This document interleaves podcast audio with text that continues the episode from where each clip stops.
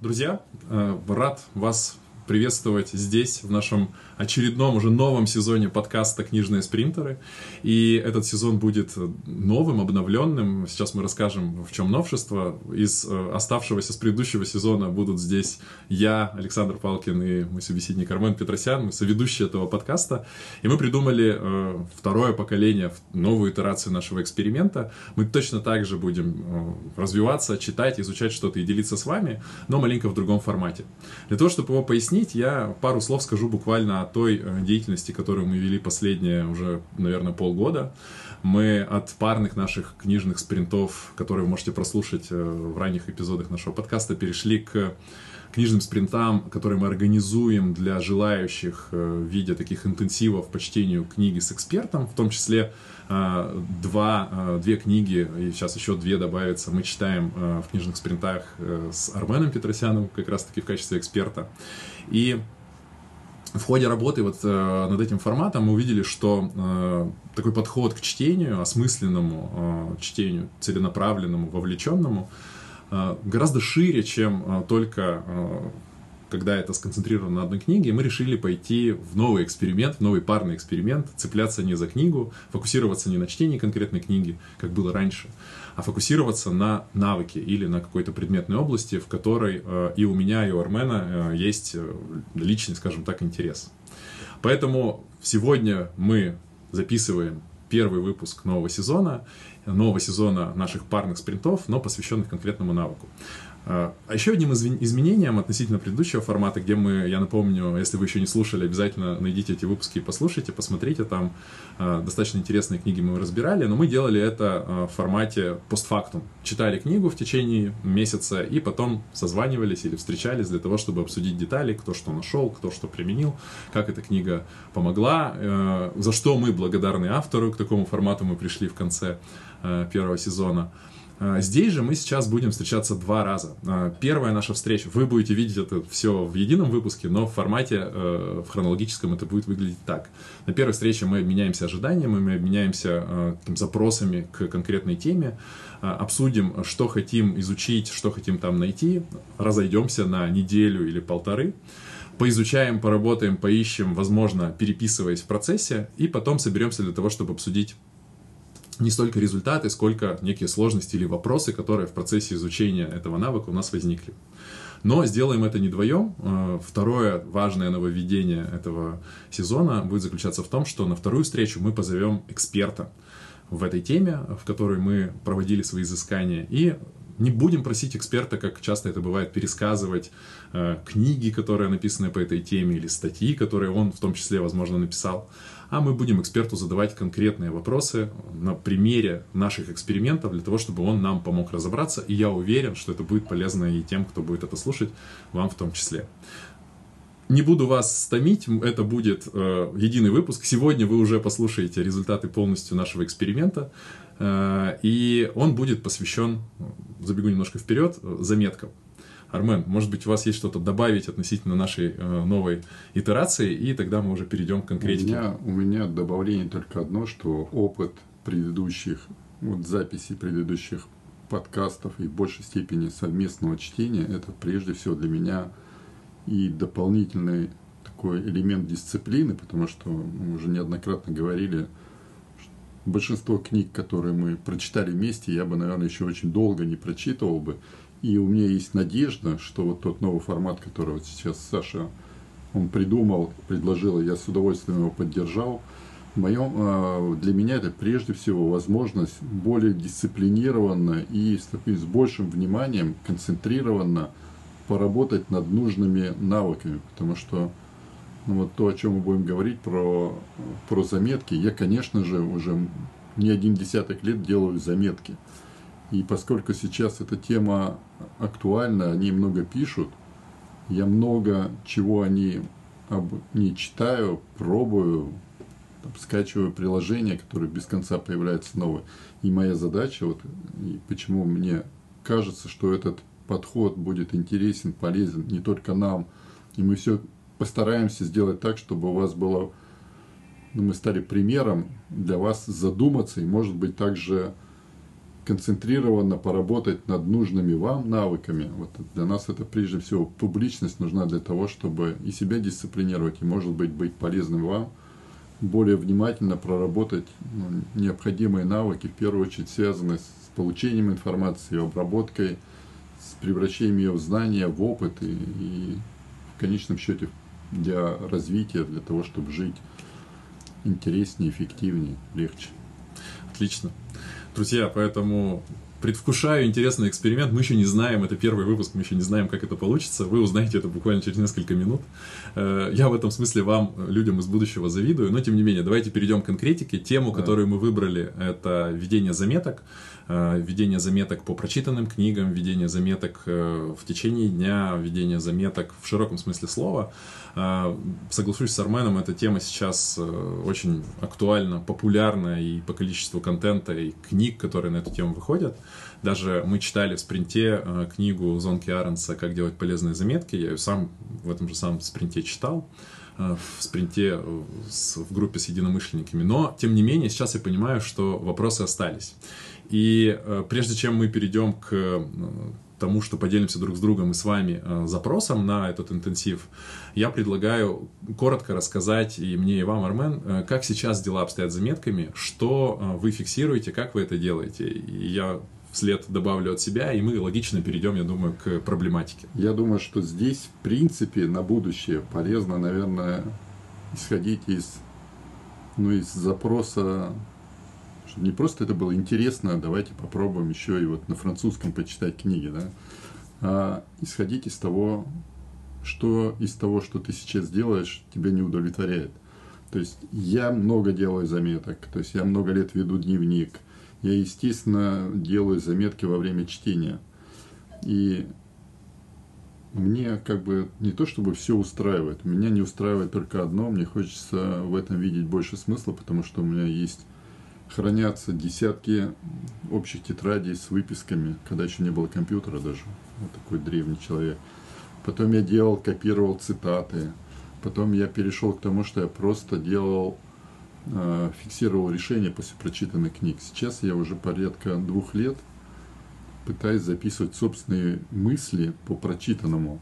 Вот сейчас я хотел бы, вот моя цель за эти за этот наш эксперимент более четко сформулировать э, некий алгоритм, как извлекать из процесса написания заметок пользу. Во-первых, понять вообще, в чем может быть польза. На сегодняшний момент это я больше думаю этими заметками. То есть я думаю над тем, до чтения делаю заметки, чтобы сформулировать, зачем я это читаю. Потому что когда много читаешь, попадаешь в такую ловушку, когда ты читаешь ради чтения и забываешь уже даже название книг. Вот это первое. Второе, мне хочется разобраться со всеми вот новомодными течениями, которые я даже выговаривать не могу про эти циталькастаны и прочее. Я пытаюсь для себя закрыть этот вопрос э, по базе знаний, просто понять, как лучше. Сейчас я перестал осваивать бесконечное количество новых программ, я пытаюсь понять смысл, как более эффективно делать заглавия и пользоваться тегами для того, чтобы в нужный момент находить нужную информацию. Поэтому, если вот это все получится, я думаю, что я буду очень доволен. Я в любом случае буду доволен, но размышляя над тем, зачем я это делаю, второй вопрос, как я это планирую делать. То есть я хочу выбрать книги, ну, которые я читаю, и плюс статьи, которые мы будем читать в ходе э, нашего еще одного эксперимента, я просто постараюсь, делая заметки, как обычно, каждый день находить что-то новое и фиксировать проделанный опыт, чтобы вести такую некую хронику. И вот зачем, как, что. Последний вопрос. Я надеюсь, что результатом этого станет более четкие чек-лист действий, который у меня сейчас есть. Я пытаюсь на все повторяющиеся действия заводить такие чек-листы, контрольные списки, как там у Али напишется. Я надеюсь, что вот эти чек-листы станут более полезными для меня. Я, конечно, поделюсь и тем, что у меня потом, что было и что стало. Вот так я бы ответил. В моем случае во многом похожая история. Я веду заметки, но чаще всего сейчас мои заметки это расходный материал. То есть я пишу для того, чтобы подумать, пишу для того, чтобы что-то сформулировать после там, чтения очередной книги. Иногда просто мысль э, требует изложения на бумаге, скажем так, в кавычках. Я могу открыть в айфоне э, Notes, обычные заметки, встроенные в э, iOS, и туда записать что-то, что-то сформулировать. Я прекрасно понимаю ценность этого самого мышления письмом, когда мы формулируем свои мысли, которые на таком мета-языке у нас есть в голове в виде текста. Это заставляет как бы осмыслить это и понять. Но я столкнулся с такой э, задачей или идеей, можно сказать, что я хочу попробовать некий свой базисный набор знаний в предметной области, которая мне интересна, сформулировать и сложить в виде такой базы знаний личной не расширять ее до уровня там все обо всем, все, что мне попадается, складывать туда, хранить и чахнуть над этим златом. Личную Википедию? Вот, не, не, не личную Википедию. Именно в очень узкой сфере, э, в той, в которой я сейчас провожу, скажем так, изыскание, разбираюсь, углубляюсь и пытаюсь что-то копать, и я хочу э, складывать это в виде заметок, но не просто складывать, чтобы это меня тяготило или было обузой и чемоданом, который жалко потерять, чтобы трястись, где там у меня сохранено ли это в облаках, не дай бог я это потеряю. Нет. Я хочу, чтобы это было такой поисковой системой, чтобы я мог на это опираться, и я хочу сделать э, или почувствовать, попробовать э, на вкус вот ту самую ценность, которую часто э, сторонники вот этой системы Цетелькастон вывешивают на свой флаг, как связи.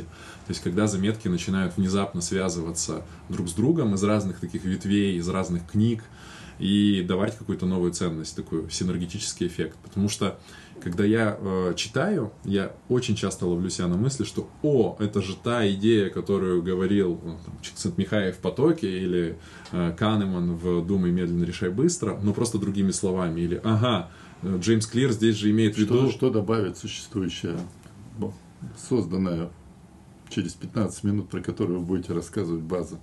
Мне кажется, она позволит э, накопить ну, как бы, каждая мысль, она сама по себе может быть хороша, каждая идея, но когда э, ее подтверждение находится там, сям, здесь, тут, она обрастает вот такими связями, она становится сильнее. Это как параллель э, приходит на ум с, э, нейронными, с нейронными связями в мозге, да, те дорожки, по которым часто бегают сигналы, становятся устойчивыми, и ты начинаешь э, автоматически там э, с этим работать. Поэтому я думаю, что вот такого рода корневые идеи в той предметной области, которая мне интересна, а, могут более эффективно накопиться, если я начну их фиксировать и отмечать вот эти вот повторения, э, встречающиеся в разных там проявлениях и в трактовках у разных авторов, и тем самым сформирует какой-то базис, относительно которого я буду э, размышлять. Это предполагает, что вы должны попробовать по-новому делать эти самые заметки. Я вообще должен попробовать начать хранить, копить не с целью выписать, э, что-то осмыслить и смять и выбросить, а складывать их таким образом, чтобы я мог к ним возвращаться, я мог ставить, проводить эти связи, как для меня пока вопрос. То есть вот в моем смысле, в моем, в моем случае, точнее, если выделить там три задачи вот на этот интенсив, я хочу понять, каким образом максимально удобно мне будет эту базу собирать. То есть это и вопрос программного продукта, и вопрос структуры. Первое. Второе, каким образом я э, буду фиксировать вот эти вот связи, как я буду их находить, и как я внутри вот этого накапливающегося объема буду э, ориентироваться. То есть не будет ли это стеллажом с книгами, где-то это было, где-то я про это видел. Это важный вопрос, который мне важен, mm-hmm. потому что я-то для себя меня еще тлеет надежда, что вот эти вот графы постраиваемые, они создают какую-то дополнительную ценность. То есть я хотел бы просто спросить, как вам кажется mm-hmm. в ожиданиях, что вот этот эффект, когда у вас будут создаваться дополнительные ассоциации, приводящие к новым идеям, они должны происходить у вас в голове благодаря более четкому структур, более четкой структуре ваших записей, или вы надеетесь, что благодаря какому-нибудь чудесному обсидиану, который будет вам соединять ваши заметки, он сам по себе будет генерить какие-то дополнительные... Понял вопрос? Нет. Я не надеюсь на магию обсидиана там или других инструментов. Я хочу просто сделать нагля... более наглядным процесс вот этого вот накопления мощности или вот этих вот усиления этих связей, про которые я говорил, более наглядным для себя. Не то чтобы я потом увидел граф и такой, ага, вот эти три идеи повторяются очень часто, значит, это вот э, тот самый канон, базис, который я ищу. Скорее всего, нет. Я потому что думаю, что это вот такая вечная дискуссия там сторонников беляшей и чебуреков, там, или как там, остроконечников, тупоконечников, о том, что важен, как ты оформляешь эту заметку, там, какие ты расставляешь теги, как ты их связываешь, там, бэклинки и прочее. На мой взгляд, пока вот до второй части нашего Да-да-да. этого, мне мой опыт подсказывает, что здесь гораздо важнее, для меня, во всяком случае, я тоже буду проверять это на практике еще раз, что как ты как ты по-другому скажу, что то, как ты делаешь заметку, это то, как ты осмысляешь информацию, подчеркнутую там из книги, из статьи, из поста, или просто идея тебе пришла, ты ее как-то заносишь. И вот уже в процессе написания этой заметки, ты вспоминая, где она может пригодиться, может быть, даже еще не помнишь, что ты уже что-то писал mm-hmm. об этом, вот для меня это проблема выстраивания, пока мне не получилось, я хотел бы оптимизировать вот эту систему внутренней структуры, которая строится через заголовки, как mm-hmm. ты оглавляешь, как бы суть обозначаешь заметки, и ну, вот, теги, либо вот эти вот обратные ссылки, которые, ну, тоже, по сути, там, мне понятнее это пока через теги. Mm-hmm. Вот, если это у вас получится, я буду, для меня это будет дополнительный плюс, потому что я очень много времени потратил, и, может быть, из-за своего неправильного подхода разочаровался вот в этих приложениях, которые требуют больше времени освоения, чем потом отдачи дают. Угу. Хотя сейчас в стандартных заметках, я считаю, вот если там еще ну, в айфоне дадут обратной ссылки ставить. Будет вообще... необходимый и достаточный. Я должен набор. думать, что уже все достаточно. Угу. Проблема в нас, как чаще всего, потому что мы не знаем, чего мы хотим.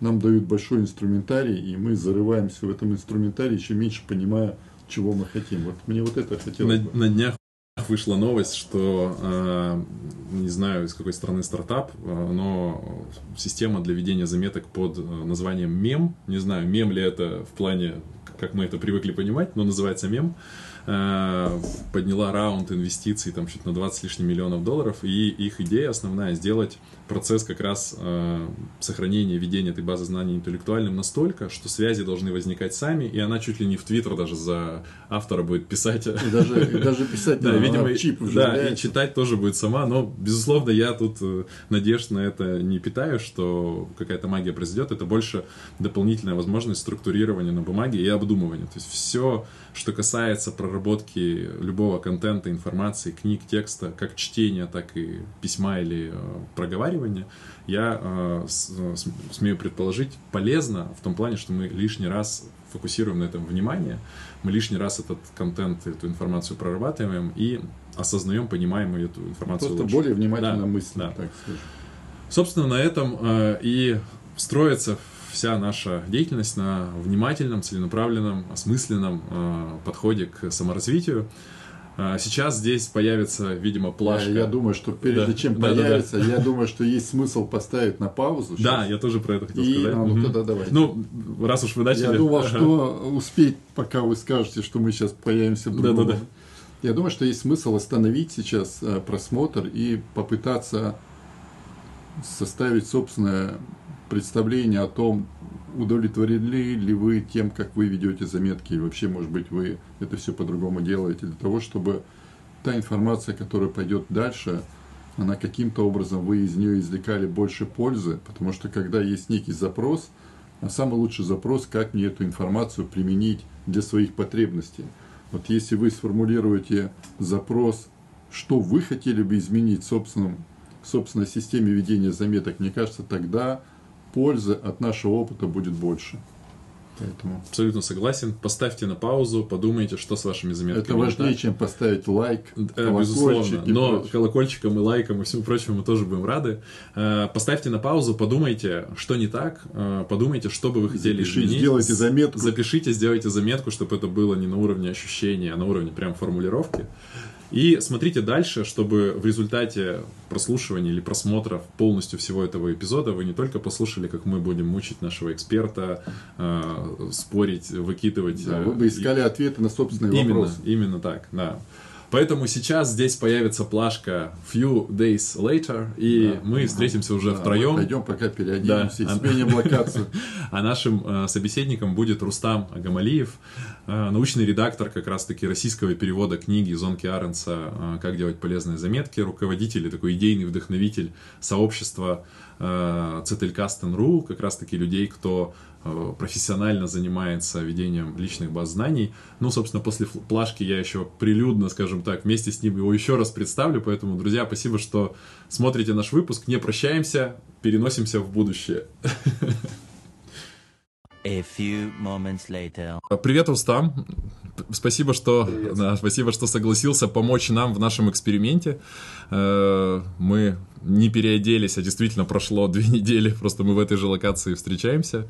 Э, и в ходе этих двух недель мы поэкспериментировали с заметками, попробовали их вести, э, попробовали продвинуться в тех направлениях, которые озвучили чуть раньше в этом выпуске, для тех, кто нас слушает. И сегодня наболевшие вопросы или назревшие какие-то сложности мы хотим выдать Рустаму как эксперту э, по заметковедению, э, эксперту всея Руси на эту тему, чтобы он нам помог, и э, я уверен, то, что он нам скажет, будет полезно всем, хоть маломальско заинтересованным в ведении заметок.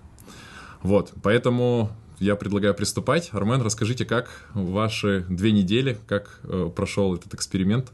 Эксперимент прошел удачно. Я потому что старался всячески не заглядывать в сообщество которое создал Рустам, потому что там можно утонуть и еще больше потеряться. Поэтому я всем рекомендую чаще туда заглядывать. И вот у меня вопросы сейчас в первую очередь направлены на то, а, как... Вот, то есть мой эксперимент еще острее выявил мои сложности, потому что я как бы заметки веду очень давно, и вот эти две минуты, ой, две недели такого пристального наблюдения выявили прежде всего мои не то чтобы страхи, а непонимание того, как извлекать из них больше. То есть как только я начинаю погружаться в сообщество, созданное Рустамом, я еще больше ощущаю, что я что-то не, не, недопонимаю в том плане, как получать дополнительную ценность от самого ведения, от самих ведений, от самого процесса ведения заметок. И у меня есть как бы три вопроса. Я думаю, что их последовательно будем по очереди задавать да, или да, как? Можно я так. могу. Первый вопрос, угу. как бы, да, то есть у меня я сначала все, в принципе, как бы вопрос, который я хотел бы услышать, вернее, мнение, даже не ответ, а мнение Рустама. Первый вопрос – это как, на ваш взгляд, оптимально подбирать под себя формат самой заметки? Потому что я сейчас понял, что очень важно грамотно ну, подбирать названия, потому что вот у меня была проблема по поиску, когда, потому что я перепробовал всякие эти теги и обратные линки и прочее, я понял, что гораздо проще грамотно составлять названия. В общем, как оптимизир, оптимально выбирать формат заметки. Второе – это как избежать зависимости от инструмента, в котором ты составляешь вот эту базу заметок. Потому что я все перепробовал. На данный момент я остановился на крафте, но я понимаю, что там каждую неделю еще два новых, два новых инструмента, и каждый раз все хочется попробовать. Я просто себе запретил больше пользоваться, но тем не менее у меня есть некий страх, что ну, либо может быть просто пере, прекратится поддержка в России, там, еще что-то. То есть у меня есть некий, некое желание, чтобы не быть привязанным к инструменту, где ты собираешь эти заметки. И продолжение, вот третий вопрос, это как как получать вот эту дополнительную ценность просто от сохранения в одном месте структурированно заметок, в том плане, что когда они комбинируются, потому что я вот до сих пор не понял, как это работает во всех этих обсидианах и прочем, потому что я, ну, меня времени не хватает погружаться в это, а когда я начинаю читать, я понимаю, что я так много не знаю в этом, что мне, наверное, и не хватит времени. Вот у меня три таких вопроса, поэтому я не знаю, как давайте ли вы, Саша, мы по очереди будем или как? Да, давайте как, по очереди. Немножко проанонсировали фронт работ в вашей части, да, потом вот чуть первое, позже мой. Первое, вот как вы определяете оптимальный формат заметки? Вот что, что? Это... На, название вы имеете в виду, да, Армен? Да, ну, вообще, вот из чего, с чего, по-вашему, состоит заметка? Может быть, шаблон какой-то есть? Э, Не шаблон, а ваше понимание оптимального, оптимальной структуры вот заметки. Э, структура – это э, название. Дальше сам текст заметки. Тут есть два классических подхода. Э, первый подход это, к которому мы все привыкли, это линейное написание текста. Ну, строчка за строчкой, слово за слово, предложение за предложением, строчка за строчкой, абзац за абзацем, глава за главой, ну и пошло-поехало. Второй формат, он выглядит, называется аутлайнер, когда для меня каждая строка – это отдельная сущность, это одна идея, и она может следовать друг за другом в формате, э, в формате родитель, ребенок, родитель, ребенок. Я последнее время прибегаю именно к такому формату, к методу аутлайнера. В нем записаны, э, я Саш, потом тебе пришлю скриншоты, можешь их вставить куда хочешь в видео. То есть можно отдельно вложить, можно отдельную заметку положить. Почему этот формат мне удобен? Потому что если получается так, что дополняется какая-то мысль, мне не, ну, расширяется да, каким-то образом, мне нет необходимости переписывать линейный текст.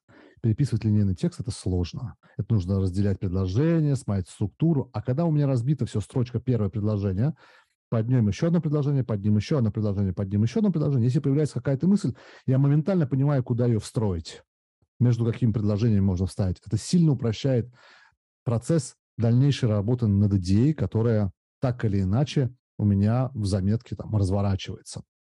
Это название заметки. Дальше внутри сама заметка в виде аутлайнера у меня сейчас фигурирует. Аутлайнер потом может перерасти в какой-то линейный текст, который я размещу у себя там в цифровом саду, в сообществе, еще где-то. Это дело десятое уже, да, объективно. А, потом внизу у меня есть небольшой блок, называется э, био, э, э, ну, био, био, биографи, что угодно. В этом нижнем блоке написано обязательно референс, откуда пришла мысль, а если их несколько, то может быть несколько референсов, и связанные заметки – с чем они связаны? С чем еще, какая еще идея может быть ну, в какой-то другой заметке таким либо тем или иным образом может быть выражена? Есть еще одно поле с тегами, но я им не пользуюсь. А, я его держу как резервный, как правило, я его туда там ничего не записываю. Почему? Потому что теги, а, они очень тонкая, скользкая сущность. Многие говорят, что они умеют им пользоваться, и все хорошо, но это вранье. Я Когда открыл какой программе это все делается?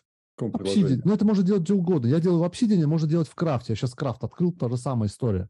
Потому что у меня знакомый в чатике нарисовал, нарисовался, а, познакомились с ним тоже писатель, он занимается гострайтингом, а, и мы с ним поговорим, где все в крафте делаю. У него получается обалденно в крафте делать. Просто обалденные заметки получается. Обязательно структура. Я пришлю пару ссылочек тоже, можете посмотреть, как mm. он делает. У него, у него заметочный называется. Он все, все делает в крафте абсолютно.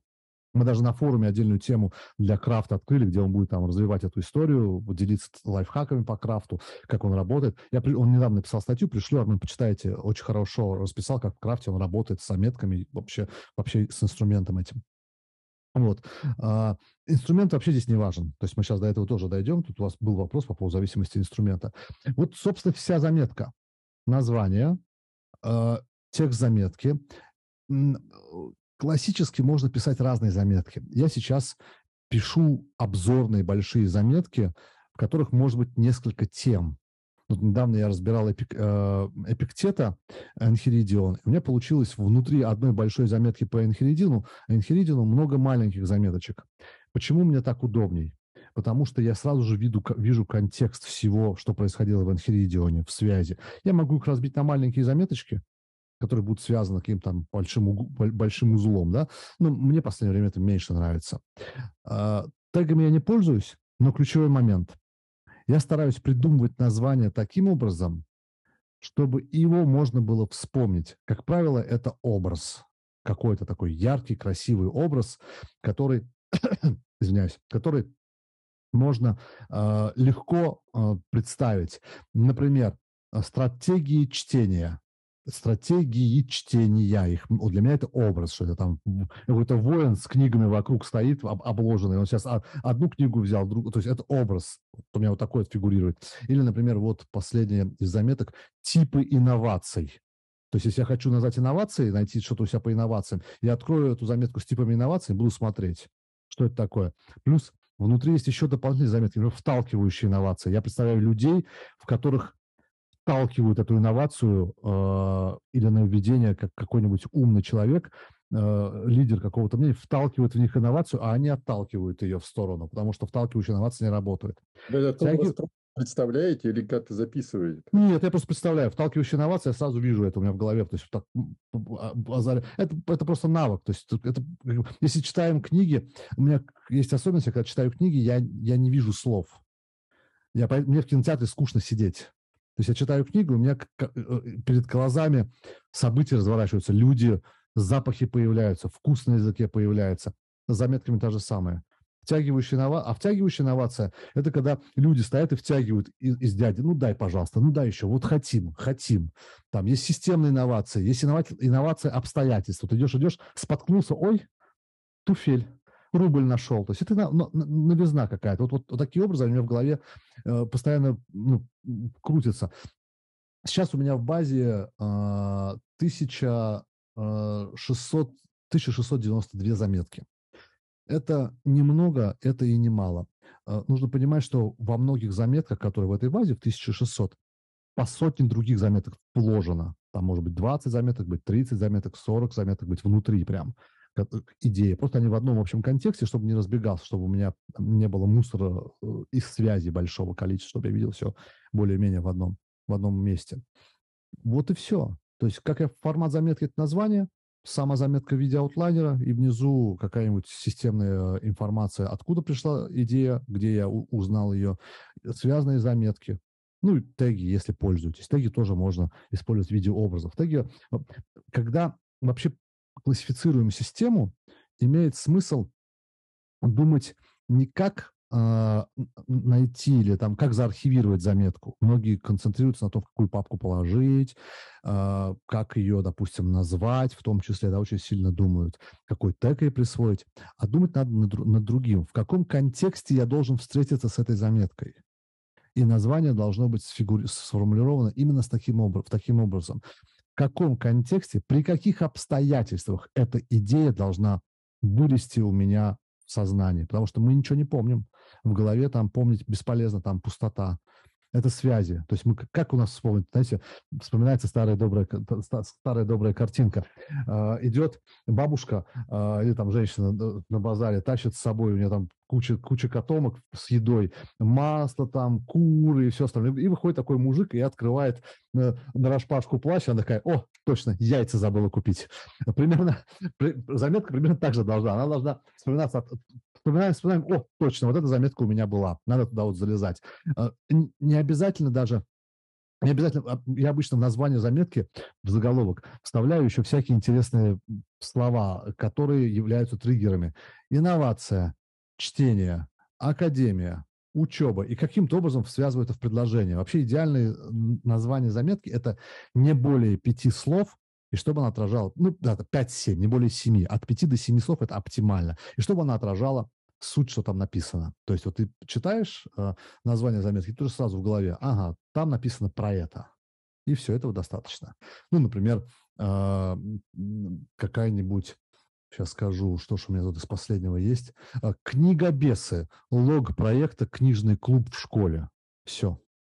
Я понимаю, что это название клуба «Книгобесы», что это я логирую свой проект, который веду с детьми в школе по книжному клубу, и там, скорее всего, все. Книги, встречи, мои комментарии, размышления, рефлексия, материалы, ссылки, видео, там все будет найти, я там все найду каким-то образом. Или каким-то образом там друг другу блоками разными совмещено.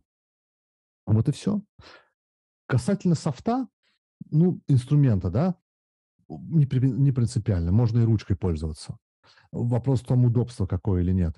Мне нравятся цифровые инструменты, э, потому что там есть полнотекстовый поиск, есть поиск. Если мне что-то нужно, я найду. Это можно делать в Крафте, в Obsidian, в Notion, э, Remnote, Logseq. Пожалуйста, там переименуйте любое количество. Просто нужно выбрать тот, с, тем, с каким инструментом комфортно. Есть, правда, нюанс, о котором хотелось бы сказать.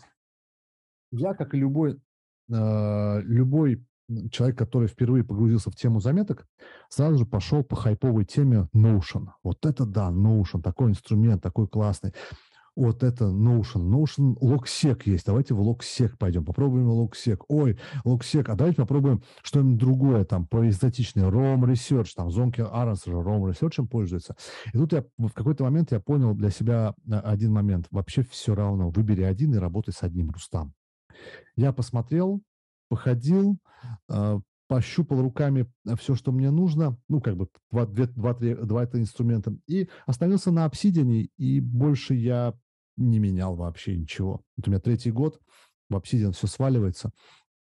Если крафт, удоб, крафт удобен, крафт в последнее время очень сильно поднабрал. Вот крафт очень хорош. Рекомендую тоже. Вот, кто хочет попроще, меньше заморачиваться, крафт отлично подойдет. Там есть весь необходимый инструментарий, перекрестные ссылки, обратные ссылки, можно одни заметки с другими линковать.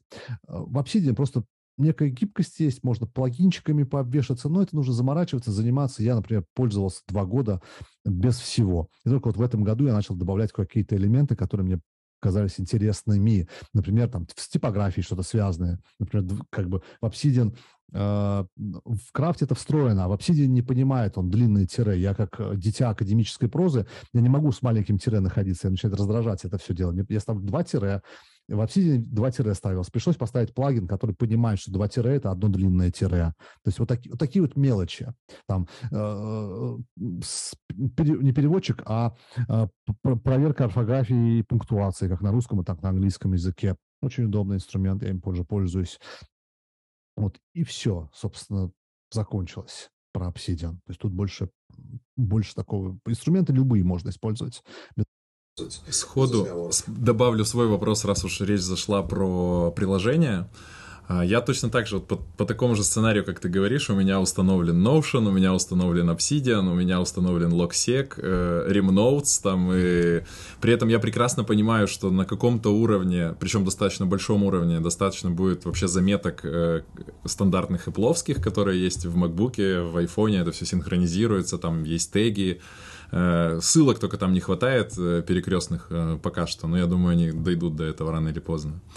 Вот, и я когда задумался об этих инструментах и вообще вот попробовал их, у меня сложилось впечатление, что здесь может быть, если я ошибаюсь, вот как раз буду признателен, что ты прокомментируешь, у меня сложилось впечатление, что здесь есть некая э, профессиональная лига приложений и э, приложения, которых, в принципе, достаточно для какого-то, ну, не то чтобы начального уровня, ну, достаточно для того, чтобы уже первую какую-то пользу от ведения своей базы знаний получить.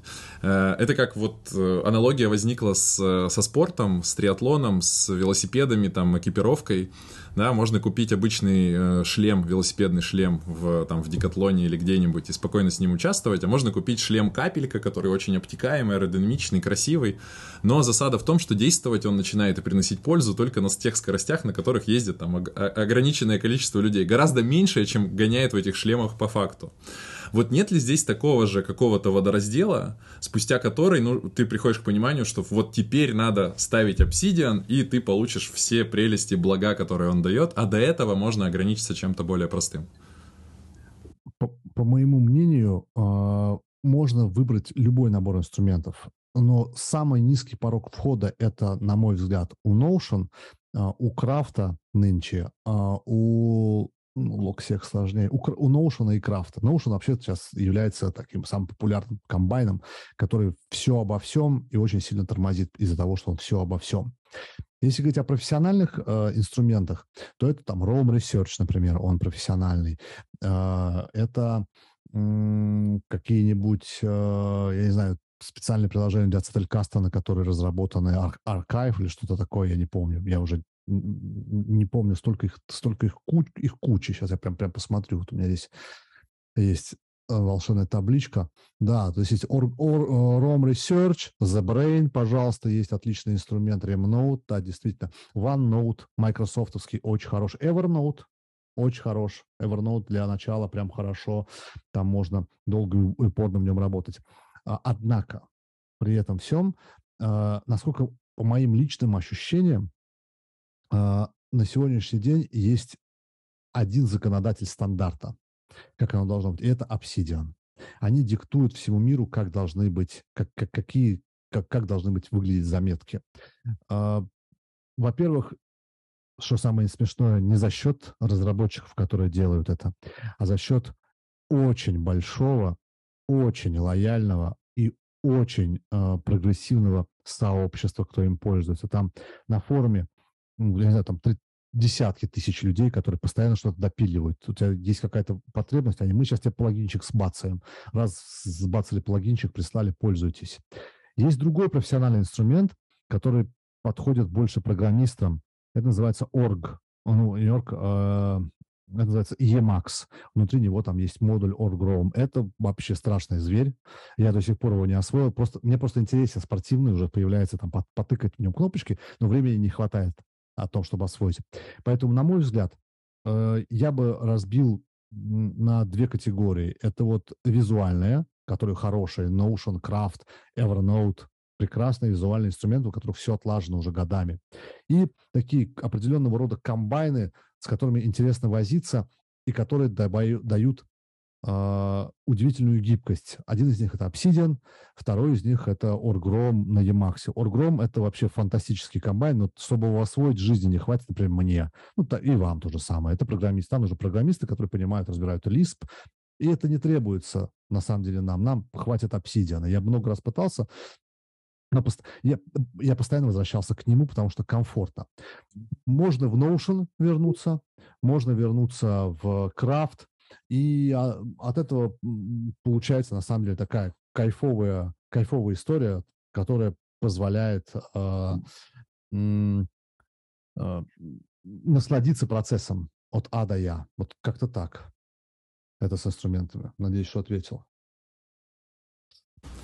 Ну, то есть, если резюмировать, да, если резюмировать, э, должен ли я, э, или точнее не так, сейчас э, сформулирую, как я пойму, что мне пора перейти от Remnotes, который я выбрал, к Obsidian? Есть ли какой-то водораздел? Когда станет неудобно. Когда тебе будет нужно что-то, что, э, что есть в Obsidian, но нет в Remnote. А, ну, а, ну то есть, когда мне потребуется какая-то кастомизация, э, что вот было бы неплохо, а там в силу гибкости я смогу уже реализовать под себя инструмент. Окей думаю, что это и не понадобится. В заметках, в заметках есть две ключевых функции. Чтобы были связи и чтобы были обратные связи. Я только этим и пользуюсь в Obsidian, а это везде хватает. Больше ничего не надо. Чтобы можно было связать одну идею с другой. Так работает мозг. Чтобы можно было связать одну идею с другой, э, и все. И чтобы было видно, откуда эта идея пришла, или там пришла, да, чтобы обратная ссылка тоже была. Этого вообще достаточно за глаза. Одного этого, а в Ремноуте он организован, в любом, как бы в заметочнике, он организован. Если это будет в Apple Notes, Apple Notes сильно подкосит рынок, конечно, да, или там какой-нибудь Google Notes сделают это, но они пока не внедряют, хотя э, рынок уже требует давно так подобной истории. Вот. Это касательно инструмента. Ну и последний вопрос, который Армен задал, он, пожалуй, э, самый интересный. И сейчас я расскажу так чуть-чуть широко, а, как это работает. А, на примере того самого книжного воркшопа, воркшопа по чтению, который а, я проводил в прошлое воскресенье, прошлое, 20 числа, да, в прошлое воскресенье проводил. Я начну издалека. Вообще, что такое книга? Книгу здесь можно заменить на что угодно. Книгу можно заменить на статью, книгу можно заменить на человека, с кем общаешься, книгу, понятие книги можно заменить на видео, которое смотришь, книгу можно заменить на подкаст, который слушаешь. Это, скажем так, книга, просто удобно оперировать этим понятием. А так это любой э, медиум, который передает в том или ином ключе информацию. Э, и вот здесь вот общее заблуждение заключается в том, что все вот то, что я сказал, книги, подкасты, видео, люди, необходимо читать, слушать и смотреть от корки до корки, от первой секунды до последней секунды. Нет, для этого не требуется. У нас для этого есть мозг. Э, чтобы, э, чтобы понять что-то, о чем нам говорится, нет необходимости изучать все до мельчайших деталей. А, понимание о том, что вот мы сделали, что мы прочитали, изучили, услышали, посмотрели, рождается в момент рефлексии, Армен, вам это должно быть знакомо, да, через мышление письмом. И самое главное, реконструкции и контекстуализации того, что мы изучили. А, естественно, реконструкция и контекстуализация проходит с опорой на собственный опыт, биографию, и таким образом мы создаем личный смысл того, что прочитали, изучили. А, когда мы получаем что-то, любой, там, любую информацию, находящуюся в книге, в э, статье научной, в подкасте, в видеоролике, наше первое желание сразу начать слушать, читать, изучать, погружаться, становиться мудрее и умнее, как нам это кажется. Но это так не работает. Прежде чем начать изучать, следует основательно познакомиться с предметом, который который мы пытаемся изучить. И вот здесь появляется такая интересная, э, такая интересная история, которая э, в первую очередь э, будет нацелена на книгу, но мы можем это дело развернуть и в сторону подкаста, и в сторону общения с человеком. Вопрос в том, как это сделать, да? Я буду на примере книги, но мы потом можем, любой человек сможет это растиражировать на любой другой медиум. Книга если мы говорим о бумажной книге, то необходимо сначала взять ее в руки, повертеть, прочитать аннотацию, потому что аннотацию, как правило, пишут сами авторы, и в ней будет находиться самый сок. Почувствовать вес книги. Помнишь про идентичность, да, Саш? Вот сейчас вот эта как раз история включается. Открыть, почувствовать плотность бумаги, насколько она плотная, насколько приятно. Посмотреть шрифт, размер шрифта, если мы говорим о цифровой книге, а я читаю в основном цифровые книги, то это почитать отзывы. Многим это, многие называют это контринтуитивной штукой, я нет. Мне интересно, что люди говорят о книге. Почитать отзывы, комментарии в сети, а, полистать форумы, как правило, авторские, да, если у автора есть сайт, наверняка там есть форум. Может его социальные сети полистать. Изучить автора, а, посмотреть его образование, опыт, понять, почему он может считаться экспертом в том, что он мне пытается донести. Например, Райан Холидей. Почему я прохладно отношусь к Райану Холидей? А я прохладно отношусь. Потому что у него нет экспертизы в стоицизме.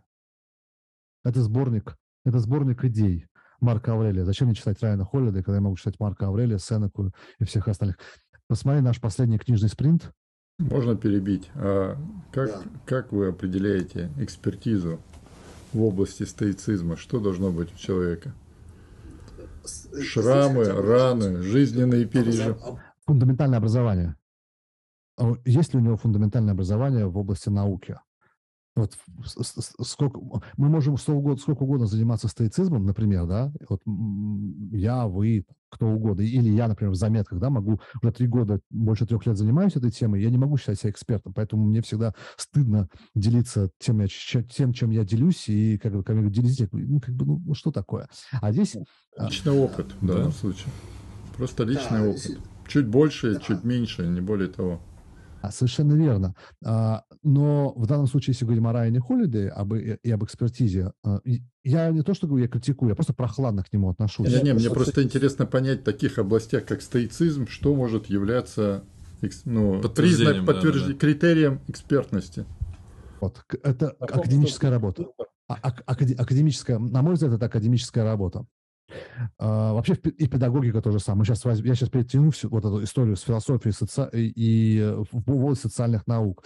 Педагогика, а, философия, а, там, экономика в том числе, да, здесь должно быть присутствовать фундаментальное образование.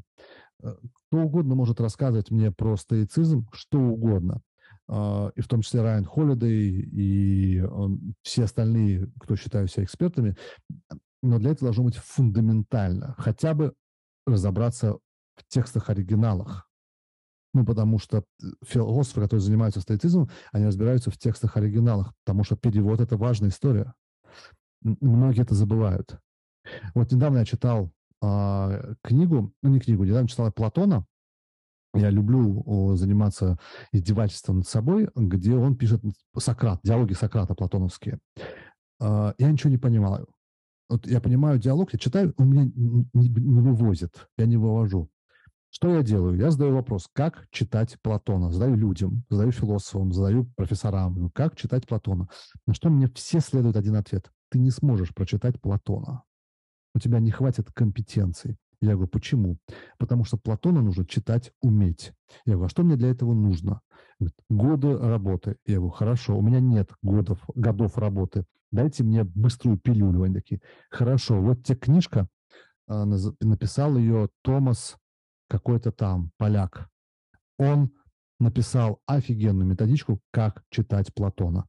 Она, методичка 160 страниц, я ее читал месяц, чтобы понять, как читать Платона. А когда люди с таким рвением говорят, стоицизм это вот так просто, да ничего это не просто. Ничего это не просто. Ну, то же самое касается всего остального. Я просто стоицизм сейчас взял как бы слово. Я просто, чтобы закончить с стоицизмом и не влазить в эту область, я просто к чему? Меня зацепило, что считаете ли вы ну, экспертом того, кто разбирается в текстах о, о стоицизме, либо тот, кто своей жизнью проецирует последовательность вот этим, ну, следование этим принципам стоицизма. Здесь разделил два, две категории. Практика и эксперт. А, я, вот у нас в, в, на спринте я говорил, что эксперт, он изучает фолианты, бумагу и э, все, что написано где-то там а практик, он живет этими принципами. Ну, они у него как-то... Притом самое смешное, что они формируются у него до изучения стоицизма. Он к нему приходит, чтобы понять, как это работает вообще. Что, что я первый раз, что я это придумал? Когда он начинает сравнивать, он ничего себе, я это делаю вот так, я делаю вот так, я делаю вот так. Это называется практика. Это две разных категории людей. А тот, кто изучает тексты, пожалуйста, он может быть экспертом, но у него должно быть... То есть это эксперт по текстам о стоицизме? Совершенно верно. Можно ли считать себя экспертом по стоицизму, не практикуя, не, не исследуя, не проявляя в собственной жизни принципы стоицизма? Это почему так важно? Я к стоицизму вообще не, отношения не имею, как бы, да, но мне просто интересно, да, когда сейчас это в любых областях, то есть я бы, мы бы вряд ли с Сашей обратились бы к вам за опытом ну, вообще поговорить о заметках, если бы вы не практиковали заметки, а просто были бы крутым специалистом по изучению книг о заметках.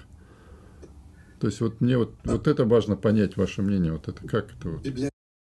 Э, это библиотекари, это люди, которые собирают ценности ради чего-то, да, но не ради практики. Э, практика, на мой взгляд, она важнее любых слов. А, и если ты изучаешь какую-то книгу, ну, я вообще, то есть я к себе, если я изучаю какую-то книгу, я стараюсь применить это дело на практику, натянуть на реальность. Иногда это очень криво-косо натягивается, но это не из-за того, что э, тема, которую пытаюсь натянуть, плохо натягивается, а из-за того, что я не понимаю, как это сделать. Еще. Ну, какой-то, в какой-то начальный момент. Я буду практиковать дальше и искать. Касательно стоицизма. А, вот недавно читаю у, в, у Эпиктета в Энхиридионе, там было такое слово «не выплевывайте слова». То есть, если вы говорите со стоицизмом, то есть важный комментарий, да, а, и это почему я, я, я не могу считаться экспертом и не хочу считаться экспертом по стоицизму и вообще по какой-то либо теме. Потому что слова выплевывать много ума не надо. А вот переварить слова и трансформировать путем вот этого переваривания в действие требуется усилия. Время, энергия и часто определенная доля страдания. А, например, опять же, сейчас применю к себе, потому что я не знаю, на кого больше применять. Я пишу заметки на английском языке свои. Это не от того, что я меньше уважаю русский язык, я его нежно люблю, как вы видите, я разговариваю на русском языке. Но у меня есть очень много детей и студентов, которым я должен преподавать английский язык. И у меня не всегда есть партнер, с кем я могу поговорить на английском языке. И мне приходится искать себе партнера. И мои заметки и вот эти вот мысли системы – это мой партнер, с кем я разговариваю на английском, всю рефлексию делаю на английском языке, чтобы просто попрактиковаться. Я, не, я могу говорить сколько угодно долго, что учитель английского языка должен практиковать хотя бы 40 минут английский, англи, свою английскую речь. Но как я могу это говорить, если мне не с кем это делать? Поэтому я принудительно заставляю себя, это через, поначалу это было через некоторую боль и страдания, а потом это стало второй привычкой. Даже не второй привычкой, второй сущностью меня. Я не могу писать на русском языке. Я начинаю писать, у меня начинаются на английском языке вываливать слова. Я читаю на русском языке, у меня сразу в голове английское формируется. И это классно для учителя английского языка. Вот это, если мы говорим об идентичности, да, которую мы недавно тут строили, вот это идентичность. Я ее пытаюсь внедрить таким образом в жизнь. А вот идентичность стойка, я не понимаю, что это такое. Я попытался на последнем... Можно, можно вернуть к вопросу про э, связи и комбинации, связи и обратной связи. Э, и обратные, да, про связи Обратный и обратные. Завет, да, да угу. потому что мы сейчас это возбудим стоиков. Лучше про заметки. Да-да-да. Просто завершение, что, чтобы закончить тему экспертности, да, последний вопрос. Может быть хороший библиотекарь, кто не читает книги?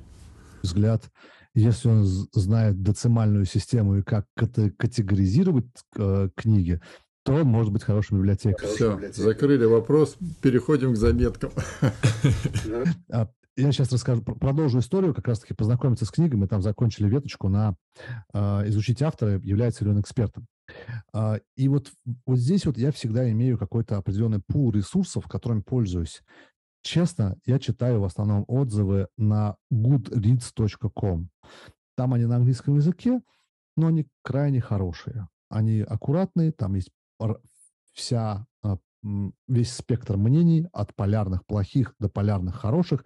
Я читаю и те, и другие, потому что мне интересно, что люди говорят. Поэтому у многих это может, а, скажем так, сформировать определенный а, склад или определенное отношение к книге.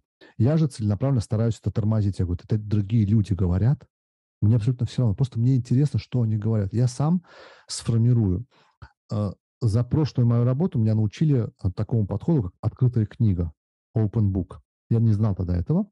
А, это когда ты приходишь чему-то учиться или что-то делать а, с внутренним ощущением, что ты ничего не знаешь. Вот когда я открываю любую книгу, даже если я ее знаю, если я знаю тему, допустим, заметка виде, я сейчас читаю Любищева, про Любищева, Гранина книжку про Любищева, там много интересных вещей рассказано. И э, я понимаю, что многие говорят, почему так много времени нужно тратить на учет того, там у него, у Любящего был особый подход к ведению своих записей. И я понимаю, э, какой это подход. И многие люди критикуют его. Я, я знаю, что они критикуют. Но мне все равно, что они критикуют. Я знаю, что есть критика, есть хорошие отношения. Я формирую свое мнение. Я открытая книга, я учусь у него сейчас, и он мне рассказывает, как это происходит на страницах книги. Вот поэтому я читаю э, среди ресурсов, что люди говорят залезаю на форумы книжные, профессиональные. В нашем сообществе очень много хороших рекомендаций по книжкам.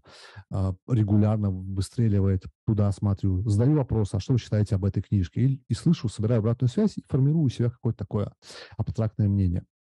И вот здесь вот я пытаюсь ответить э, я еще не читаю, я еще только готовлюсь к чтению. Обычно на этот процесс занимает от 15 минут до двух дней, если я не тороплюсь никуда.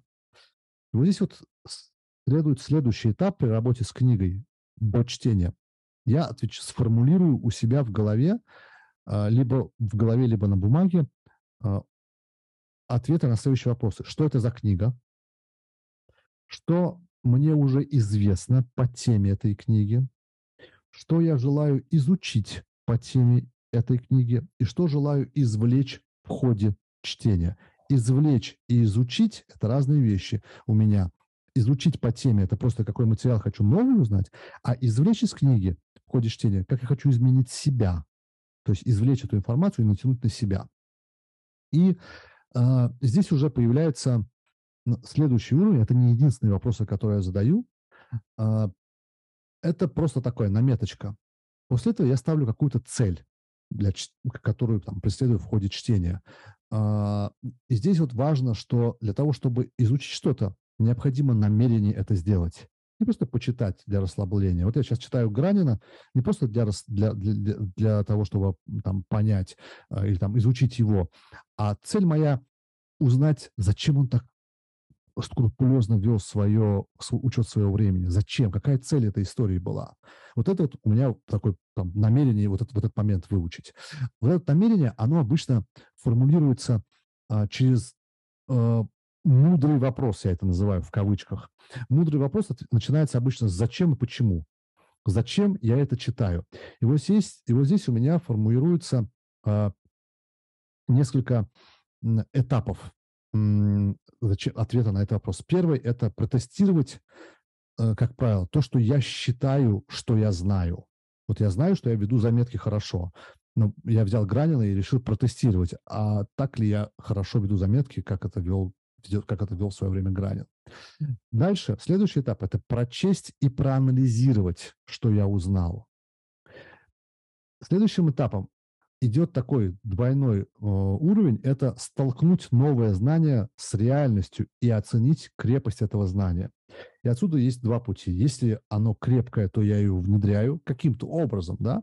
Если оно начинает трескаться, то я пытаюсь как-то допилить его, посмотреть, поиграться, и сработает, не сработает. Если сработает, то хорошо, если не сработает, все в топку. Ну и потом уже появляются, там, после этого появляются различные стратегии чтения. Как правило, вот в том видео, которое я прислал, э, Саш, там ну, просмотровое чтение, где за два часа можно освоить полностью книгу и хорошо освоить, качественно. Следующая стратегия – это аналитическое чтение, и потом уже диалектическое чтение, когда мы ставим двух авторов и начинаем друг с другом спорить. Вот при просмотровом чтении я формирую все ответы на вопросы, которые у меня есть. Дальше я уже начинаю анализировать. Анализ, и вот этот вопрос, и вот здесь кроется ответ на ваш вопрос, Армен. Эта вся работа, я просто рассказываю так долго, и кажется, что сложно, это работа двухчасовая. То есть за 2-3 часа можно освоить книгу. Просто мозг вскипит, и поэтому я разбиваю это на этапы. Допустим, я сегодня почитал 50 минут, там 40 минут Гранина прочитал, прочитал там за 50-60 минут, э, да какой за 20 минут я прочитал 20 страниц неспешно. То есть как бы так, потом вот так вот, потом мне кто-то отвлекал, я а, звонил, то есть где-то вот такие вот вещи были. Я сейчас после нашего с вами общения сяду, еще почитаю, еще, наверное, минут 40 поковыряюсь и освою, наверное, из 160 120 страниц текста. Я полностью сделаю. Вот здесь вот начинается вскрываться самое интересное. Следующий мой этап – это я, э, я в ходе чтения всегда выделяю что-то ну, даже просмотрового. То есть, о, идея, я ее выделил, о, идея, какая-то мысль понравилась, о, еще что-то понравилось. Я просто выделяю разным цветами, обычно зеленый. И вот здесь вот, когда я ее прочел, выделил, я начинаю реконструировать книгу сам, только по заметкам, только по выделениям текста я могу реконструировать ее, там разные методики есть. Э, я сразу обычно заношу в заметки через аутлайнер. Основная идея родительская, и внизу там как бы поддерживающие, какие-то подсказывающие идеи, подкрепляющие основную идею. И в ходе реконструкции у меня возникают вопросы. Что я недопонял, что я упустил. Вот здесь вот наверняка что-то есть ценное, и я не могу реконструировать, потому что не услышал, не прочел, не разобрался. Надо посмотреть. И я уже отматываю обратно в книгу, начинаю читать ее. То есть вот тот кусок, где я пропустил, где я не смогу реконструировать, я начинаю его а, как-то восстанавливать. Вот тогда рождается самая важная история. Самое классное – это а, вот та ценность, о которой вы говорили, что э, от комбинирования. То есть я здесь комбинирую свой опыт с книгой, а еще добавляю туда идеи из других книг. Потому что в какой-то момент, когда там уже прочитал большой объем, у тебя появляются перекрестные идеи, в любом случае они появятся. Не бывает такого. Вот я помню это, вот, вот отсюда было, а это вот отсюда было, а вот здесь вот что-то упоминалось, давайте-ка мы соединим. И получается такая история достаточно большая. Вот сейчас Гранина читал, опять же, возвращаясь к нему, там уже две заметки есть, две идеи которые в других книгах всплывали. Просто я когда буду записывать, я буду думать и разворачивать, реконструировать. Реконструировать при помощи того, что уже имеется у меня в моих заметках и того, что имеется в моей голове. А если не получится, то я обращусь к первоисточнику и посмотрю, что же там он говорил такого, что я не могу реконструировать. То есть, по большому счету, для меня ценность появляется в момент э, написания своей книги, как мне Тут ребята сказали, что как бы, когда ты читаешь, когда читаешь твои заметки, они вообще от, от книги ничего общего не остается. Я говорю, да, ничего общего не остается. Но так было не всегда. Я к этому пришел через два года. два с половиной года, наверное. Вот как-то так. Вот здесь появляется ценность. То есть, если я правильно услышал, в твоем случае ведение заметок это больше цель. Ну, то есть ты тем самым аккумулируешь такое связанное э, знание, свою интерпретацию, в том числе знания, которые ты получаешь из книг, и складываешь это для того, чтобы потом это стало там, твоей книгой или отдельными статьями или какими-то публикациями. Э, пропустив через себя, через сито, э, через свой контекст, через то, что ты уже знаешь, и сложив это в таком полуфабрикате для того, чтобы потом использовать? Наверное, не совсем цель. Я бы сказал... По, по, поясню сказал. вопрос, да, потому что вот в, в моей картине мира введение заметок это вообще такая очень полярная история. То есть вот я был до э, недавнего времени э, представителем одного полюса. Полюса людей, для которых заметки это не цель абсолютно, это исключительно средство.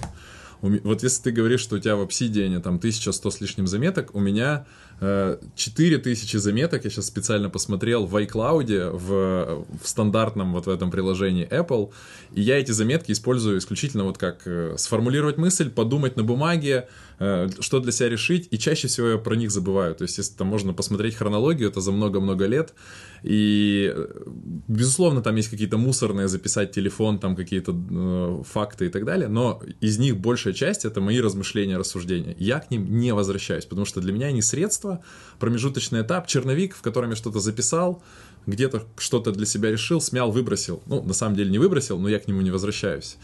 А второй полюс этой истории — это когда люди занимаются таким майнингом знаний, то есть это переработка материалов, разных источников, пропуск, как ты говоришь, пропустить через себя, э, связать это с другими контекстами, прописать это своими словами, для того, чтобы потом эти знания стали ресурсом, которым как-то пользоваться. Вот в моем понимании это такая достаточно полярная история. Безусловно, можно быть там где-то посерединке. И я вот сейчас пришел как раз к тому, и вот мой эксперимент этот затеялся из-за того, что я решил, что я хочу некий такой канон э, не, назову это теорией, но таких принципов, э, каких-то базовых вещей, в которые я сейчас погружаюсь, сформировать для себя в виде вот э, знания вне коробки, вне моей головы. И я начал как раз вот по, по э, методу этого аутлайнинга собирать отдельные заметки с вложенными заметками, потому что это тоже, в принципе, подходит под эту иерархичность, о которой ты говоришь. Начал это складывать, э, переходя от средства к цели, да, вот если так говорить, может быть, в отдельном, в одном из аспектов э, предметных областей, где там я эти заметки веду. Вот. То, что ты рассказываешь, я услышал, что это больше вот про цель. Э, так ли это, или заметки в том числе для тебя это способ размышления? И сразу же вдогонку следующий вопрос, э, в тоже в тему, а как ты вообще пользуешься заметками после того, как вот ты их написал? Угу. Кроме того, что связываешь их с другими, как бы дособирая вот эту гирлянду, э, делая ее более ярче, детализирование и так далее. Как еще ты их используешь? Для меня это не является целью, это, скорее всего, инструментом по систематизации того, что я изучил. Это в том числе и рефлексия после, например, уроков или после изучения какой-то книги. После наших встреч, когда мы в книжных спринтерах, это идет рефлексия. Почему по чтению родился воркшоп, да, новый, который вот я тебе представил. Это после, я, у нас закончилось когда-то кни, чтение этой книги, а я продолжал думать, что делать. Она в голове где-то на заднем плане играла, а потом в какой-то момент, по-моему, лампочка загорелась, точно, мы делаем это. Я начал разворачивать эту мысль, и она вылилась в целую серию уроков, серию двухчасовых, тяжелых для человека интеллектуальных уроков. Являлось ли для меня это целью? Нет. Являлось для меня это проблемой? Нет. Мне и так было комфортно. Что я хотел этим сделать? Да бог его не знает. Надо поделиться. Надо поделиться вот то, что у меня есть. Понимаешь, я для себя выделил заметка ведения как умение. И умение заметка ведения состоит из нескольких навыков, достаточно серьезных и фундаментальных. Первый навык, без которого невозможно вести заметки, это умелое чтение. Чтение здесь используется просто как слово чтения. Удобный медиум. Там слушание, смотрение, и все туда, вот это все, что любой канал. канал да, потребление информации, скажем так, да, там при, при аудировании, при слушании там есть другие механики, а, можно будет потом как-нибудь рассказать. Следующий этап а, после чтения – это декомпозиция. Это когда мы книгу или там историю, которую мы услышали, потребили, мы разбираем на следующие подпункты. Какую проблему решал автор? Как он ее решил? Какая основная идея у всей книги? Какие второстепенные идеи у этой книги, у, этого, у, у, этого информ, у этой информации? Какие основная идея у этой главы, какие второстепенные, какие выводы у этой главы? Мы делаем как бы прям, прям декомпозицию, прям поэтапно расписывая все это дело, если есть необходимость да, на то.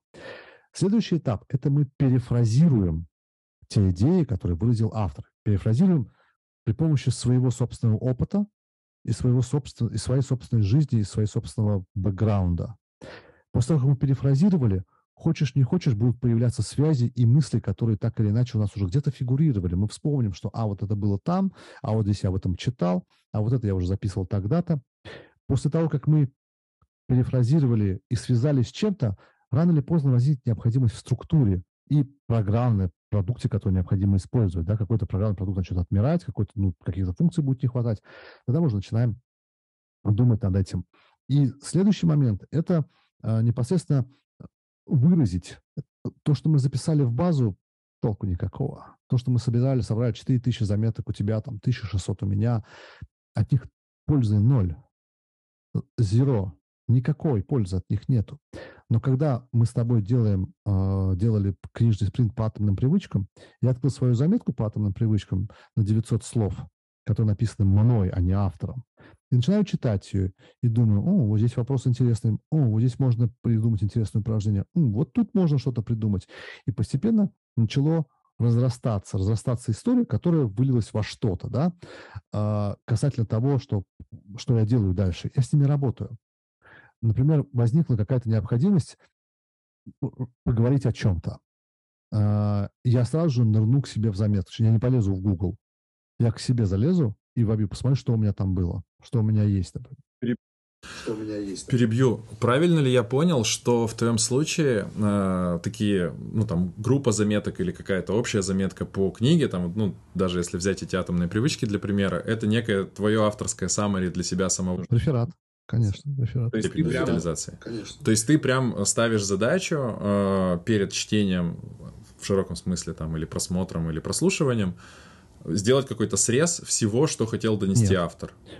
Только то, что мне показалось интересным, эмоционально как-то у меня откликнулось и может быть полезно, то есть я смогу это использовать в будущем, либо мог бы использовать в прошлом, если бы знал. Только это. Только угу. это. Ну, то есть в этом смысле там твой изначальный запрос книги э, может быть дополнен вот таким вот любопытством, что вот что-то просто отозвалось, ты это зафиксировал. Да, конечно. Ну, например, вот. сейчас я читал, опять же, читал Гранина, и он там э, рассказал про то, как он э, читает книги. То есть он высказал э, историю, что у него есть книги первого уровня, есть книги первой категории, есть книги второй категории. У меня эта мысль так интересная, пук щелкнула. Что так что может являться книгами первой категории, второй категории для меня? Потому что у него были... И он рассказывал про свою рутину чтения, что утром, например, он читал тяжелые труды по математике, философии. Днем он читал труд, труды полегче. Э, биология, и у меня раз химия, и я как бы для себя пометочку, биология с химией с какого-то стала полегче, чем математика с философией. Вот. Почему она стала легче у него? У меня уже интерес возникает подразобраться, что он имел в виду под легче. Ну и на вечер он читает всякую билетристику, художку и вот это. То есть у него, у него есть фреймворк, да, какой-то. Uh, вопрос, как у него фреймворк? Следующий вопрос, который у меня есть, возникает сразу же. Как его фреймворк чтения утром потяжелее, днем полегче, вечером совсем легкое, uh, складывается на выбор книг? Потому что некоторые авторы говорят, что нужно выбирать как определенным образом книги. У меня есть свой подход к выбору книг. Я выбираю книги, которые читают и читаю либо до 200 страниц, либо не меньше 500 страниц. Но есть другие авторы, например, Талеба выбирает книги, которые уже 20 лет были публикации по соответствии по закону Линди, да? Вот. А как выбирал Любищев? Что для него являлось качество, то есть для, для меня это вопрос, и он останется открытым, скорее всего, потому что на него не дадут ответ. Но он у меня будет в голове, и я его запишу к себе, когда буду конспектировать книгу, когда буду записывать эти идеи интересные. Я их уже перевяжу, да, со своим подходом книги, с подходом книги Талеба, и там появится такой кластер уже. То есть вот Любищев так делает, Талеб так делает, я делаю так, еще кто-то вот так вот делает. И уже появится такой подход, как читать книги, то есть в каком контексте, да, как их выбирать, эти книги, и кто как делает. И я смогу адаптировать это под себя. Например, э, в какой-нибудь, ну, в какой-нибудь, в какой-нибудь мастерской, в воркшопе можно будет сделать из этого великолепное упражнение. Как вы читаете книги, как вы выбираете. И собрать еще материал от других людей и снова занести туда. То есть вот, вот такая цель. То есть цель э, как бы в первую очередь стать, стать э, для меня стать лучше. Потому что ну, вот, здесь есть важный нюанс. У меня сейчас происходит серьезная профдеформация а, в связи с тем, что я стал учи- становлюсь учителем. Я четвертый год уже работаю в школе, и а, вот это становление учителем болезненный процесс. Я постоянно стараюсь учиться, чему-то новому, что-то изучать не для, того, не для себя, а чтобы быть полезным детям в данном случае, там, студентам и всем остальным, что придут ко мне студенты, чтобы им что-то рассказать. И последнее время я замечаю, что мне становится... У меня уроки на английского кайфовые. То есть я от них получаю удовольствие. Ну, например, э, неделю назад мы разбирали связь на английском языке, есть текст, мы разбирали связь языка э, и мысли. Потом случайно я наткнулся на тот ролик, который я публиковал в нашем канале Эми Кади, читала э, про поза, да, и там про идентичность, и там про связь языка, про, про, про связь положения тела и про уверенность, и как, про невербальный язык. И я все эти вещи соединил на уроке, и дети с открытым, с открытым, на английском языке с открытой челюстью сидели, смотрели. А потом они говорят, вы знаете, мы тут походили по дому и увидели, что у меня папа сидит вот так вот. Она говорила, что это как альфа-самец. Я говорю, ну как бы да, он главный, он захватил территорию. А у нас в классе некоторые руку поднимают вот так вот. Вот так вот. Они же не уверены в себе, да, я замечаю это. Я Дети, а вот посмотрите, как сидит человек. Вот она уверенная в себе. Дети начинают замечать. И вот это, вот это обалденный кайф наблюдать, как дети меняются. Вот эта профдеформация заставляет... Если бы я не читал, ну, если бы я не изучал и не перерабатывал информацию в том ключе, в котором я перерабатываю, я бы не смог это сделать для детей. Никак. Вообще невозможно. Ну, я не знаю, как это смог, можно было сделать. Поэтому это не, не цель вести заметки. То есть как бы здесь вообще цели как таковой нету. Это просто уже становится привычкой. Вот как это, это для меня это мышление письмом. Я прочитал, и я мыслю о том, что я прочитал. И вот оно туда попадает, вот все, где-то с, где-то с большей составляющей автора, который писал, кого я читал, где-то с большей составляющей меня, где-то вообще без автора полностью я, а где-то меня вообще нет, есть только автор, потому что настолько хорошо написано, что э, кашу портить, э, только что-нибудь с ней нехорошее делать. Вот, вот так вот. Так вот. Пока ты говорил, у меня возникла такая аналогия. Э, в Штатах есть такая практика, когда люди арендуют кладовки, склады, складывают туда какие-то ненужные вещи, и потом эти заброшенные склады продаются аукционов. И даже на Discovery, по-моему, была программа, где люди вскрывали эти склады, там аукцион, э, задача найти что-то интересненькое.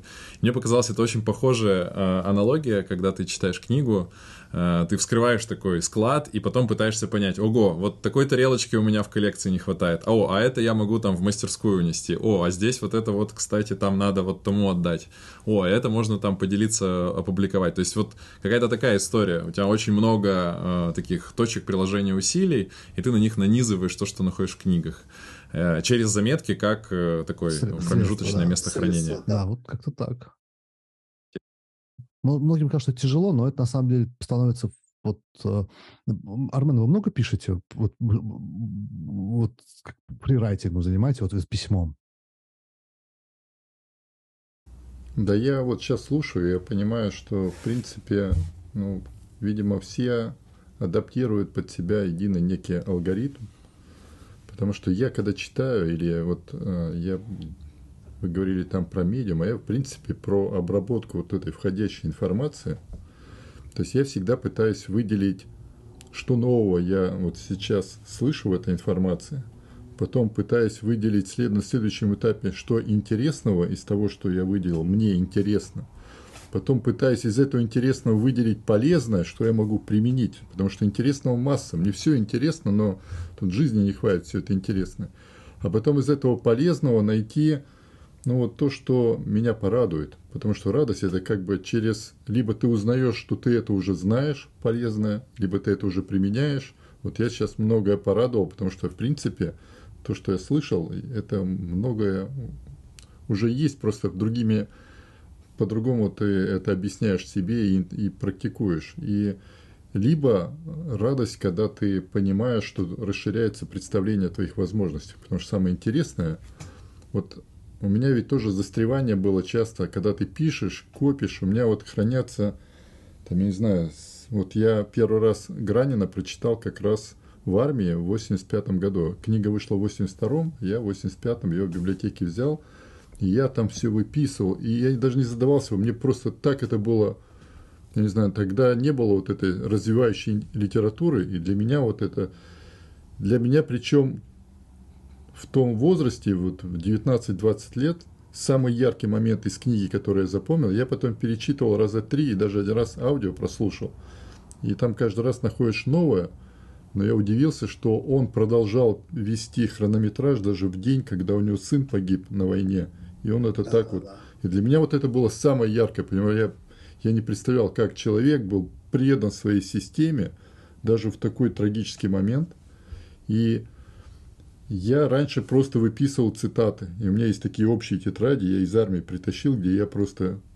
Я сейчас перечитываю, я понимаю, что я просто... По сути, это было такое...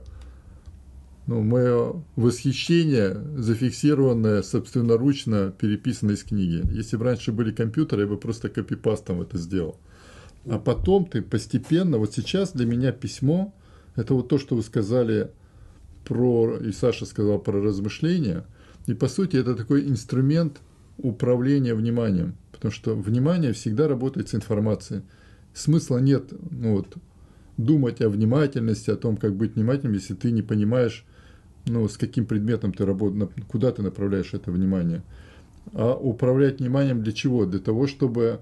И, для меня, в принципе, ведение заметок – это тоже для меня управление вниманием, потому что я ограничиваю себя названием – потому что название это ограничение. Потом я фиксирую, а фиксировать можно и записями, и рисунками, и скидывать туда ссылки, ролики. Это все тоже через фиксацию идет. Потому что можно по-разному зафиксировать. И вот то, что вы говорили про делиться, это ведь тоже важно про... Это тоже такой фильтр внимания, когда ты думаешь, как ты можешь этим поделиться – Потому что а, я по одному делаю для себя заметку и совершенно по-другому ее еще переосмысливаю, когда пытаешься ее с кем-то проговорить, либо поделиться. И здесь еще самый большой кайф в том, что когда ты делишься, это такое случайное опыление, когда ты просто кинул эту идею, и она в разные стороны разлетелась, от кого-то оттолкнулась, и тебе пришло дополнительные ссылки, чье-то мнение о том, что ты что-то не в ту сторону смотришь и предложение посмотреть. И поэтому я просто, пользуясь случаем, еще раз поблагодарю за сообщество, в котором я, я его использую просто вот так, как формулируешь вопрос, ныряешь туда, в, с любой точки, либо на форуме, либо у меня есть свой лайфхак, я захожу в управление сообществом и смотрю просто ссылки. И могу ткнуть в любую ссылку и найти в ней отражение того, о чем я думаю. Это такой случайный стимул для размышления. Поэтому я много пишу, и я, и я раньше ну, не то чтобы стеснялся, я, ну, я, я не хотел тратить время на пояснение, почему я это делаю, потому что очень многим было непонятно. Многие думают, что я туплю и медленно думаю, мне приходится себя такую шпаргалку делать для того, чтобы... А, а в действительности я всегда привожу один пример. Вот я играл в шахматы в детстве. И каждый раз записывал партии. Потому что если ты хочешь потом анализировать ну, партию, либо ты хочешь... Ну, я всем предлагаю, кто мне говорит, что зачем мне писать заметки, если я все помню. Я предлагаю поиграть вслепую. Но у меня больше, чем на 12 ходов не хватает. Это у меня вот рекорд вслепую.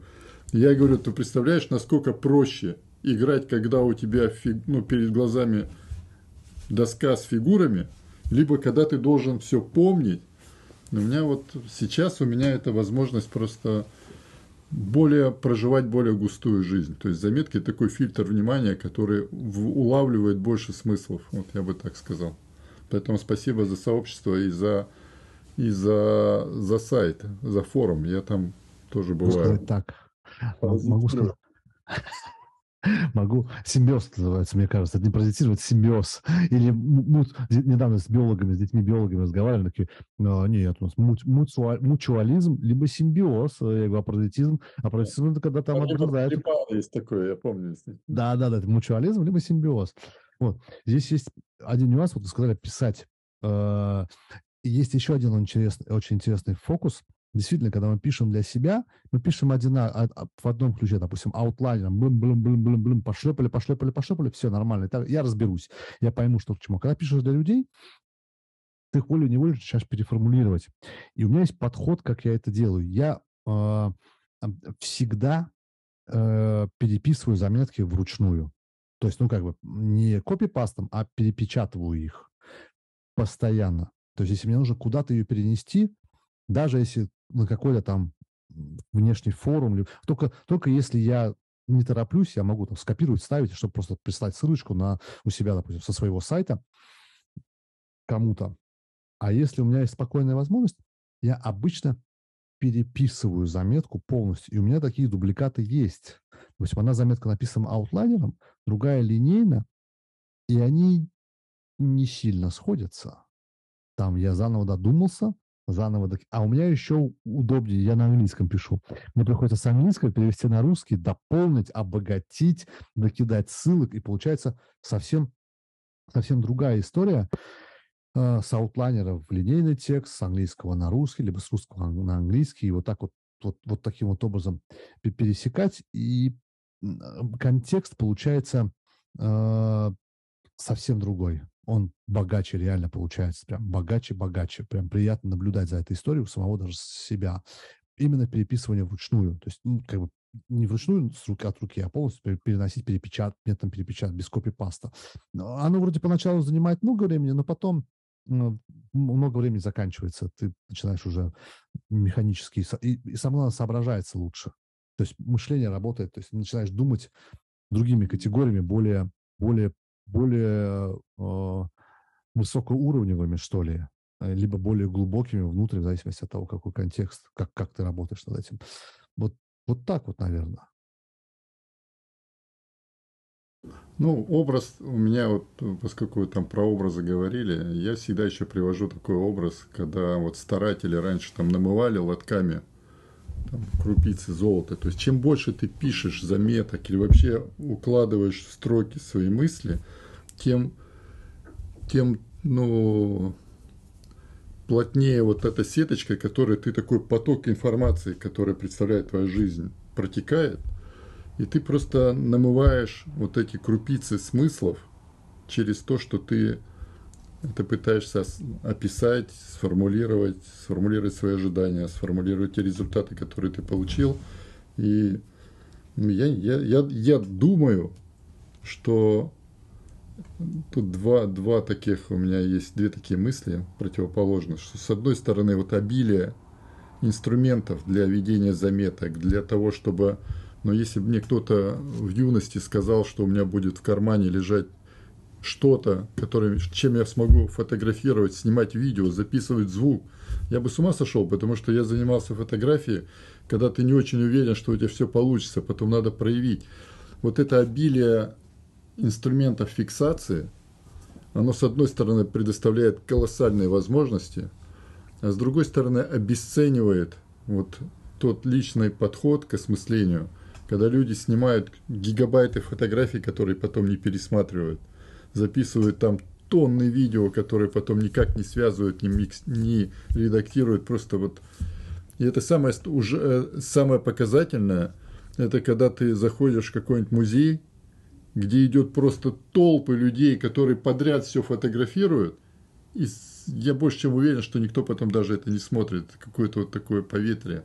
Поэтому я думаю, что здесь кому повезет, те будут использовать все возможности, которые сегодняшний день предоставляет для того, чтобы сделать свою жизнь более насыщенной, кому не повезет, те станут жертвами вот такого вот, что все есть, зачем это все записывать, это все фигня, времени мало, надо жить, наслаждаться жизнью.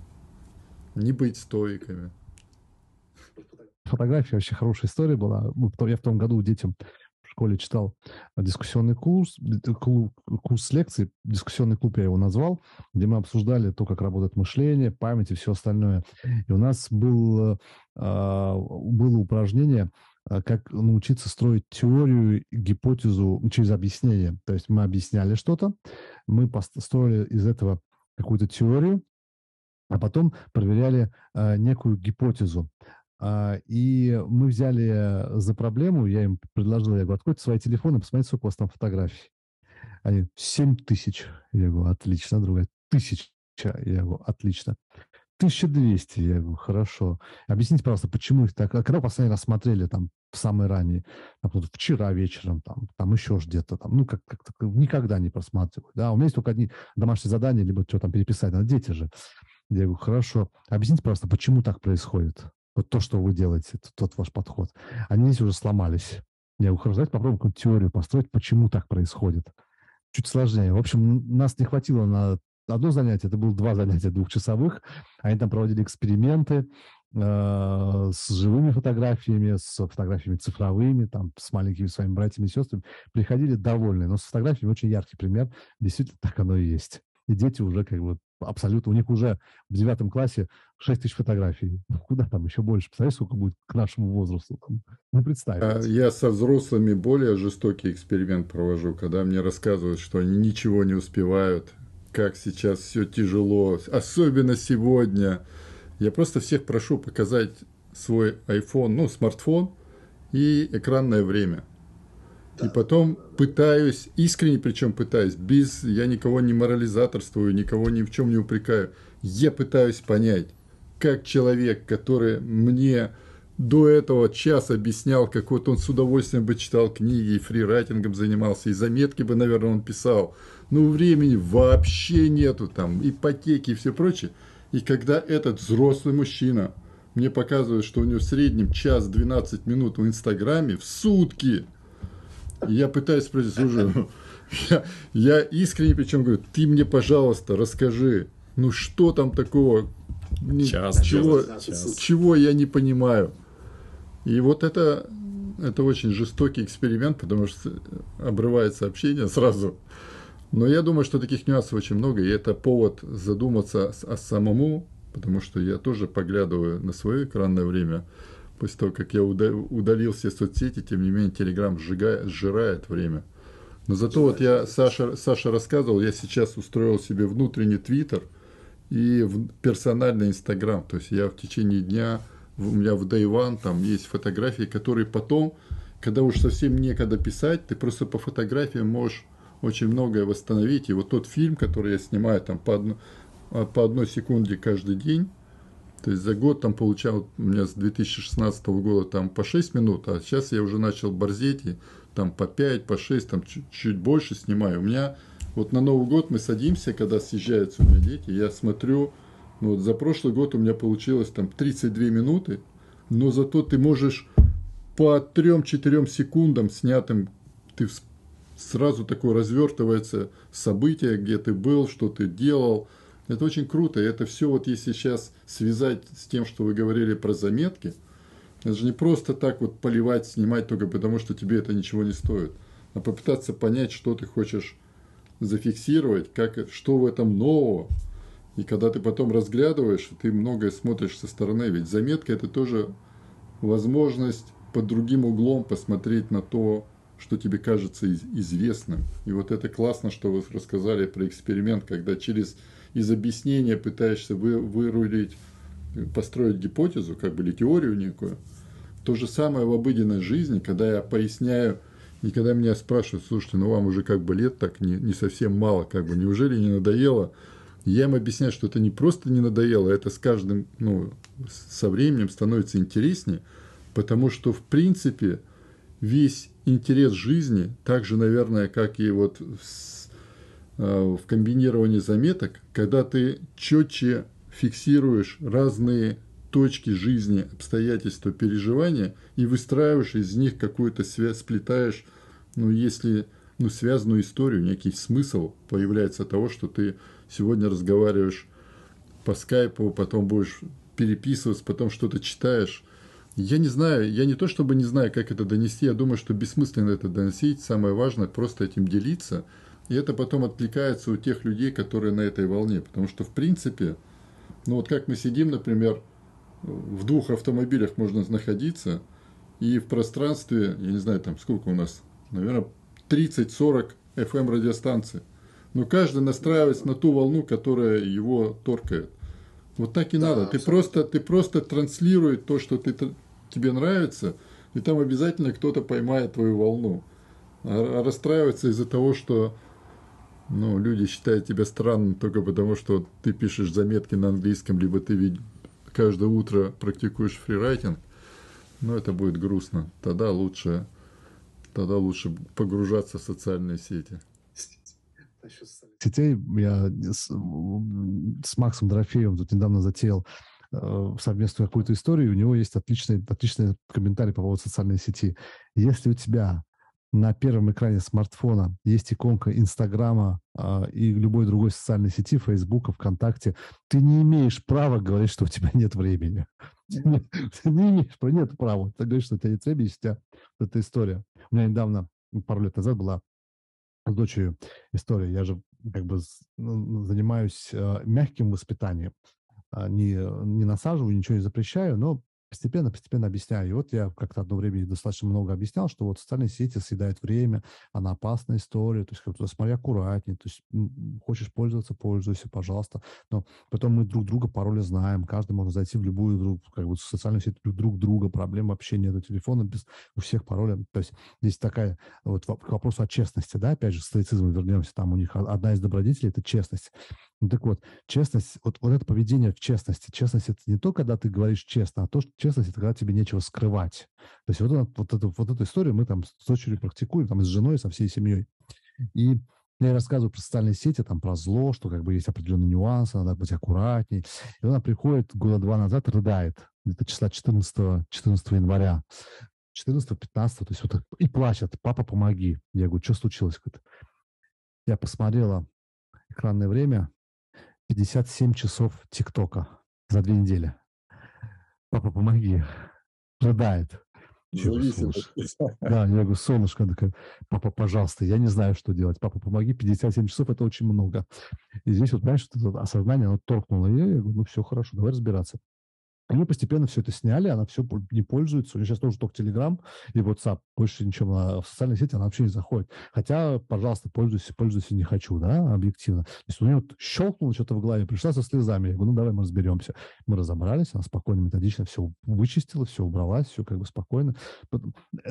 Чтобы вот тот человек, который смотрит там час 12 минут Инстаграма, должно быть осознание, что что-то не так, что-то сломалось. К этому сознанию нужно прийти. Можно прийти спокойный вот ребенок, ребенок поплачет и скажет, что нужно делать, а взрослый поплакать не может. Более того, многим взрослым некому поплакать. То есть они вот живут и живут, плакать-то некому.